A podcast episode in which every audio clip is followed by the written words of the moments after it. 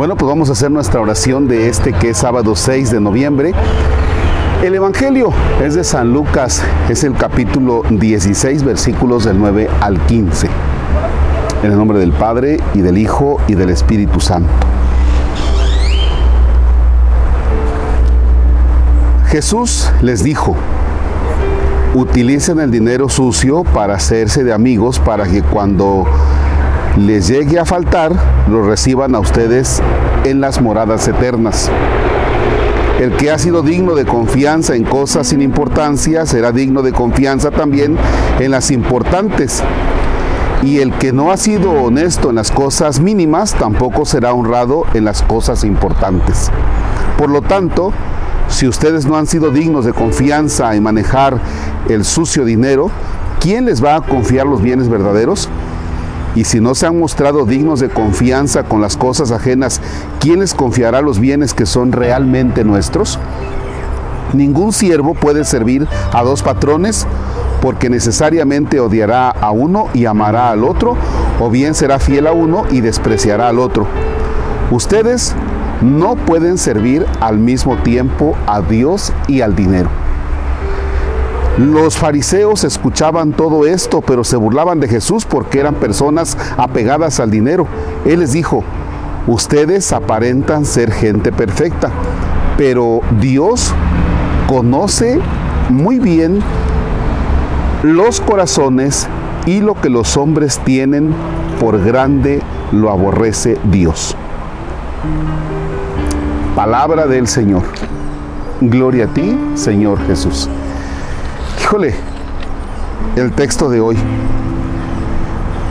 No pueden ustedes servir al mismo tiempo a Dios y al dinero. O sea, al mismo tiempo no se puede. O sea, tarde que temprano te va a ganar. Tarde que temprano no está aquí condenando el Señor el dinero, porque recordemos el dinero pues es necesario. ¿Para qué? Para comer, para la salud, para vestir, para la educación. Claro que es necesario. Nada más que el día de ayer utilizábamos una palabrita, habilidad, habilidad para meterse en la vida eterna. Bueno, ser muy hábil en el saber comprender cuánto realmente necesitamos para vivir dignamente y ya, no demás soltarlo. Bien, ¿y qué pasa con las personas que tienen mucho dinero y que realmente con ese dinero van creando fuentes de empleo para los demás?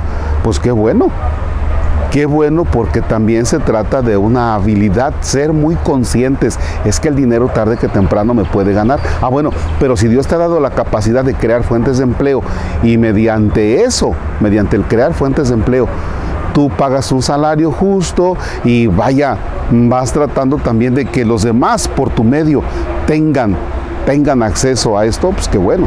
Tampoco se trata de condenar el dinero y de condenar a los ricos. No, no, desde luego que no pero sí tener ese cuidado.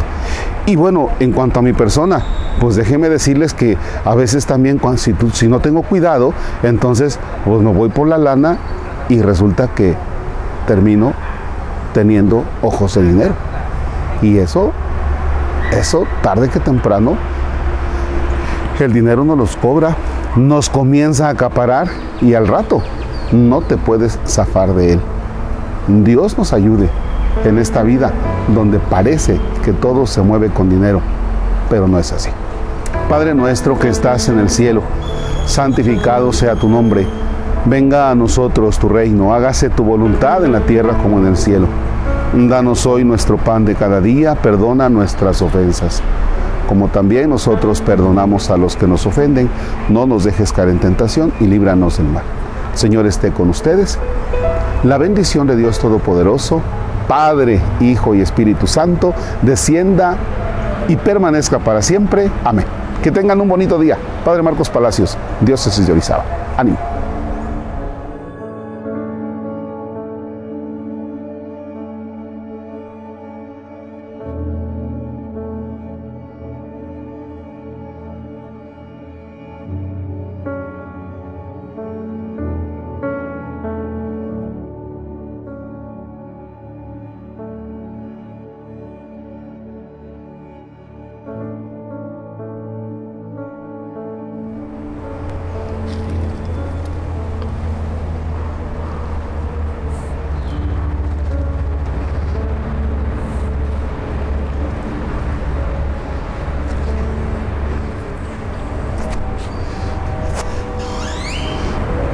Ahí está mejor.